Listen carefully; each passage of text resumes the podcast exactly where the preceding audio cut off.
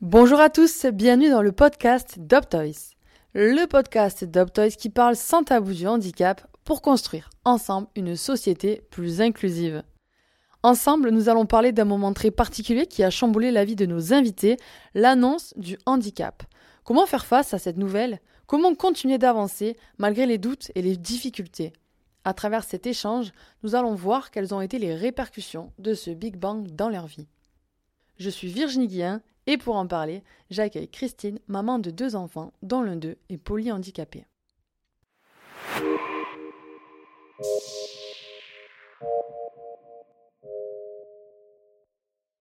Bonjour Christine, bienvenue dans l'émission. Comment vas-tu? Bonjour Virginie, euh, je vais très bien, je te remercie. Merci en tout cas de m'avoir invité à ce, rendez-vous. Peux-tu te présenter à nos auditeurs? Je travaille chez Optoys depuis 12 euh, ans et demi. Euh, j'ai 53 ans et comme évoqué précédemment, j'ai deux enfants, Martin 16 ans et demi et Jade 20 ans et demi. Donc Jade, ta fille, a le syndrome de Rett. Peux-tu nous en dire plus sur cet handicap? Il s'agit d'une maladie génétique rare euh, qui touche principalement les petites filles. C'est une, maladie qui provoque un, handicap mental et des atteintes motrices sévères. On parle de polyhandicap. Il s'agit en fait de la, première cause de polyhandicap euh, d'origine génétique euh, en France. En fait, l'enfant à la naissance a un développement tout à fait normal. La grossesse se passe tout à fait normalement. L'accouchement se passe tout à fait normalement. Les premiers symptômes en fait apparaissent à partir de six mois et, ensuite on remarque des changements beaucoup plus prononcés euh, entre 12 et 18 mois. Donc au départ, l'enfant se développe tout à fait normalement et c'est à peu près vers 6 mois où euh, on commence à constater un, retard euh, des acquisitions motrices. On remarque également de façon clinique la croissance du, crâne, enfin du crâne, donc le périmètre crânien qui ralentit sur cette période-là. Entre les 1 an et les 4 ans. En quelques semaines, voire en, quelques mois, l'enfant ne communique, plus du tout avec son entourage il cesse de marcher et il cesse d'utiliser ses mains de façon volontaire.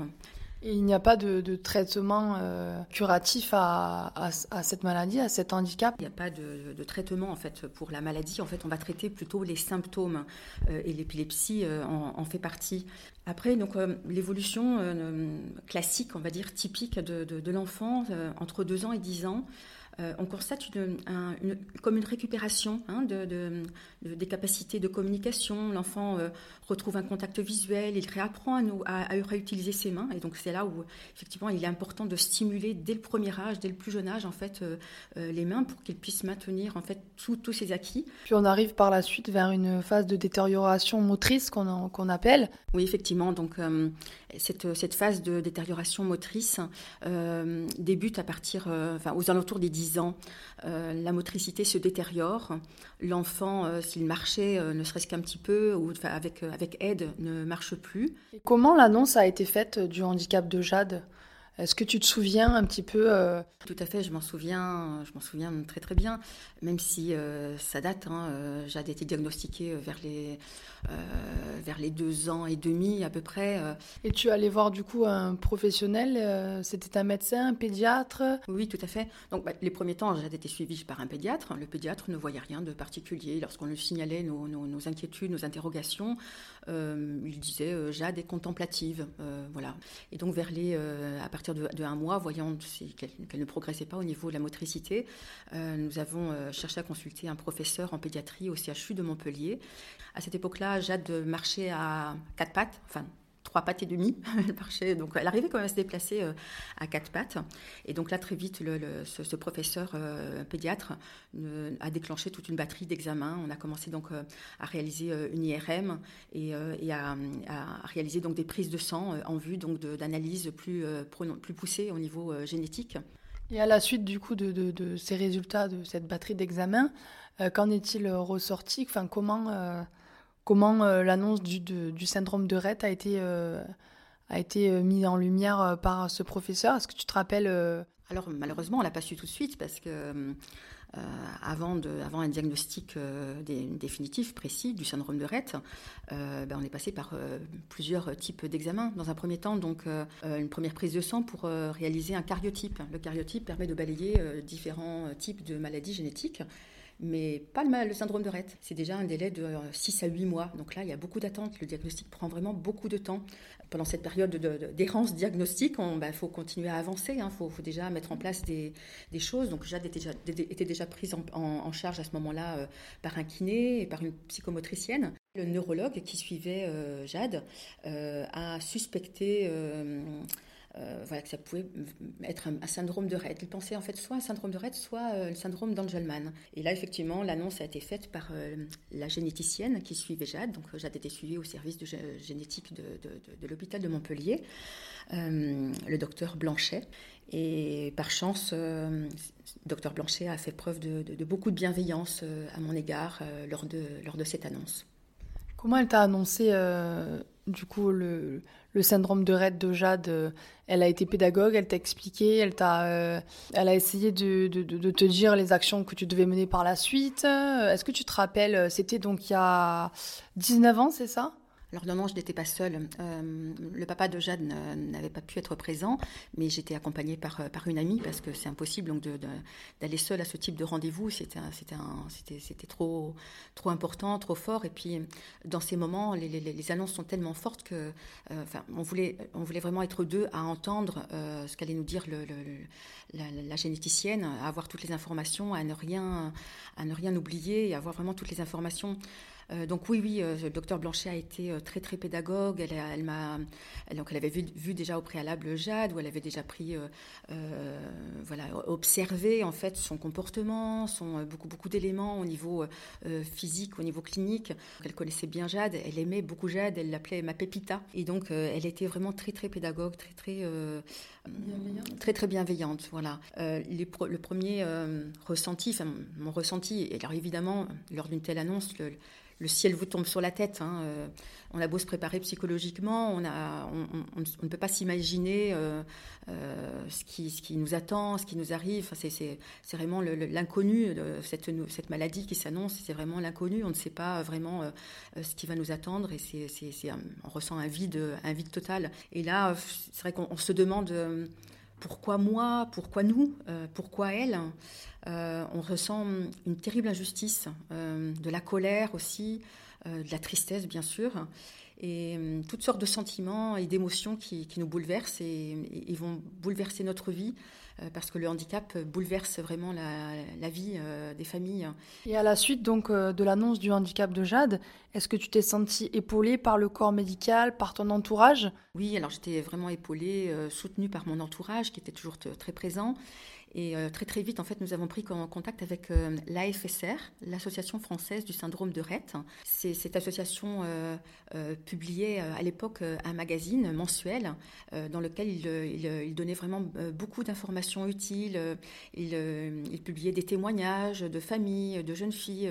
Et là, grâce à toutes ces informations, on s'est immédiatement senti moins seul. C'est toi qui allais chercher l'information, du coup, ou on t'a conseillé d'aller donc te, documenter euh, via cette association ou euh? On a conseillé de prendre contact avec l'association euh, de la, maladie pour, pour, pour en savoir un petit peu plus, pour connaître un petit peu les, différents, les différentes prises en charge et l'évolution de, de, la maladie et, avoir toutes ces informations. Donc c'est vraiment quelque chose qu'on a fait vraiment tout de suite et, et, heureusement parce que c'est grâce à ça on nous avons pu avoir vraiment toutes les informations nécessaires, le plus d'informations nécessaires et, et surtout voilà se sentir moins seul, se dire euh, voilà d'autres familles euh, traversent la même euh, la même épreuve que nous et et, voilà et donc ils vont de l'avant et donc là effectivement il, fallait aller il fallait vraiment aller de, de l'avant.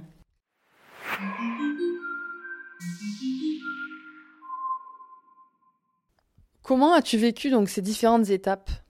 Au moment de l'annonce du diagnostic de, de la maladie, euh, Jade était déjà prise en charge euh, au, sein du CAMS. Donc CAMS, euh, Centre d'action médico-sociale précoce. Elle était prise en charge donc une fois par semaine par une psychomotricienne. Elle était prise en charge deux fois par semaine par un kinésithérapeute en ville. Et donc, ce qu'il fallait dans un premier temps, très très vite, en fait, dès l'instant qu'on a, a euh, identifié ces, problèmes euh, psychomoteurs, euh, on a tout de suite mis en place donc cette, cette stimulation. Ça, c'est l'action. Donc, toi, en premier lieu, tu es passé par une phase d'action. Et par la suite, quelles sont les différentes étapes par lesquelles tu es passé? Donc bah là, donc effectivement, Jade était prise en charge par ses professionnels.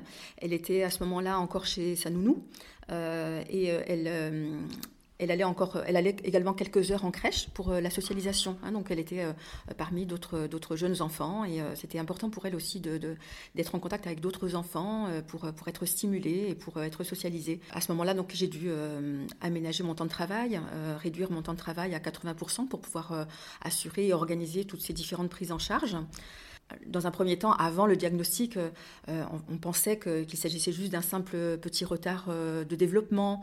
Euh, on n'ose pas croire à quelque chose de, grave et de définitif. on se disait voilà que tout allait rentrer dans l'ordre on, alors on veut y croire, enfin on s'attache à cette idée, euh, on garde vraiment l'espoir euh, euh, que, les choses vont, se, vont s'améliorer, vont, vont évoluer vers le, vers le, vers le bon. Et, mais en fait, c'est tout ça pour se, pour se protéger un peu en fait. C'est vrai que lorsque le diagnostic arrive, ben, voilà, on, revient à la, à la, réalité. Mais le diagnostic en fait est important pour, pour, les, pour nous, parents, mettre un nom sur cette maladie et, vraiment concrétiser et, et, savoir vers où aller et quelle prise en charge sera la meilleure pour que Jade évolue. Et effectivement, j'étais, je, suis tout de suite euh, très très vite passée en fait dans, dans, l'action euh, et la mise en place de, tout, de toutes les solutions, euh, de toute l'organisation. Donc dans un premier temps, il fallait trouver un établissement adapté. Par chance, j'ai trouvé très très rapidement une place en IME à Foncode, à l'IME à Montpellier. Il fallait mettre en place tous les transports entre le domicile et l'IME. c'est une sacrée organisation, c'est une sacrée logistique. Faut faut avoir euh, beaucoup de, soutien et euh, énormément de choses à, penser. Justement, tu m'expliquais. Comment as-tu vécu euh, les différentes étapes au moment de cette annonce de diagnostic? Euh, bah, c'est vrai qu'on passe par, euh, euh, différents, sentiments. c'est une période complexe, vraiment difficile. l'acceptation, hein, l'acceptation du, handicap, de la maladie, d'accepter que, son enfant puisse, être malade, atteindre une maladie aussi grave. il est difficile d'accepter l'inacceptable, hein, j'ai envie de dire. Il est difficile de faire, difficile de faire le deuil de, l'enfant parfait, de l'enfant rêvé, de l'enfant tant attendu. Là, il s'agissait surtout en plus du, premier enfant. Et, face à cette situation, chacun en fait fait son chemin à sa manière, avec sa propre histoire, avec sa propre sensibilité, ses propres émotions. Alors oui, c'est très, c'est vraiment très, très douloureux et on se sent terriblement seul face à cette épreuve. Mais, mais on n'a pas le choix, il faut, il faut avancer. Toi, tu l'as vécu différemment que, que ton ex-mari, euh, que, que, le papa de, Jade. Est-ce que tu peux m'éclairer un peu plus euh, à ce sujet euh? Oui, c'est vrai, le papa de Jade n'a pas du tout vécu la même chose avec la, même façon que moi. lui, il a vraiment été complètement abattu. Hein. enfin, vraiment, euh, et ça a été le drame de, le drame de sa vie, hein, l'annonce du, handicap de, Jade. Et voilà, quand euh, l'un euh, avait le moral un peu plus bas, fallait, fallait, il y en avait toujours un pour, pour remonter le moral à l'autre. Et on s'est soutenu vraiment pendant de nombreuses années. Et on était obligés de. Enfin, on étions une équipe, en fait, hein, pour avancer ensemble. Et, et on s'est vraiment beaucoup, beaucoup soutenu. Mais c'est vrai qu'on n'a pas eu les mêmes, les mêmes émotions, les mêmes, la même façon de réagir. Et, moi, je pense que pour, euh, par protection aussi peut-être, hein, euh, et par, euh, je, suis vraiment tout de suite passée à l'action, à la mise en place de toute cette logistique, comme tu, comme tu disais, car c'est une, vraie logistique. donc les, transports, l'IME, une, aide à domicile, les, demandes d'aide, parce qu'il faut, il y a aussi toute la partie administrative avec de nombreux dossiers de demandes d'aide à, remplir auprès de la MDPH. Donc il y a vraiment beaucoup de choses à faire. Et voilà, donc on s'est, soutenu, on s'est entraidé, et, et voilà, on a besoin d'être euh, d'être unis et, euh, et soutenus euh, et se soutenir effectivement dans, ces, dans, ces, dans cette épreuve. Donc tes étapes à toi, ça a été en premier lieu l'action, ensuite ça a été l'acceptation. Est-ce que tu as eu d'autres étapes ou d'autres phases par lesquelles tu es passé ou, ou, simplement ça a été ces deux étapes-là Les parents d'enfants en situation de, handicap, on, a un regard un peu différent sur, le, sur la vie. On apprend à relativiser, à aller à l'essentiel. on apprend à apprécier les, petites choses simples de la vie. Euh, et c'est vrai que très très vite, après cette phase d'action, euh, j'ai très vite compris que l'important pour Jade, c'était euh, notre amour, c'était de l'entourer de beaucoup d'amour, c'était d'assurer son, confort de vie, de, l'entourer de, vraiment de beaucoup de, choses positives et de beaucoup de beaucoup d'amour. Et, je pense que c'est cet amour qui, qui nous a permis d'avancer elle et moi. Euh, enfin, je parle parce que je ne peux parler que, pour moi. Jade ou les enfants en situation de handicap euh, nous aident à avancer euh, par leurs efforts, par leur résilience, par leur progrès. On se surprend à s'émerveiller de, de, tout petit rien, de, de, sourire, de, petits progrès. Le, moindre petit progrès, en fait, même infime, devient d'un coup de, grandes victoires. Donc en fait, on, voilà, on positive les choses.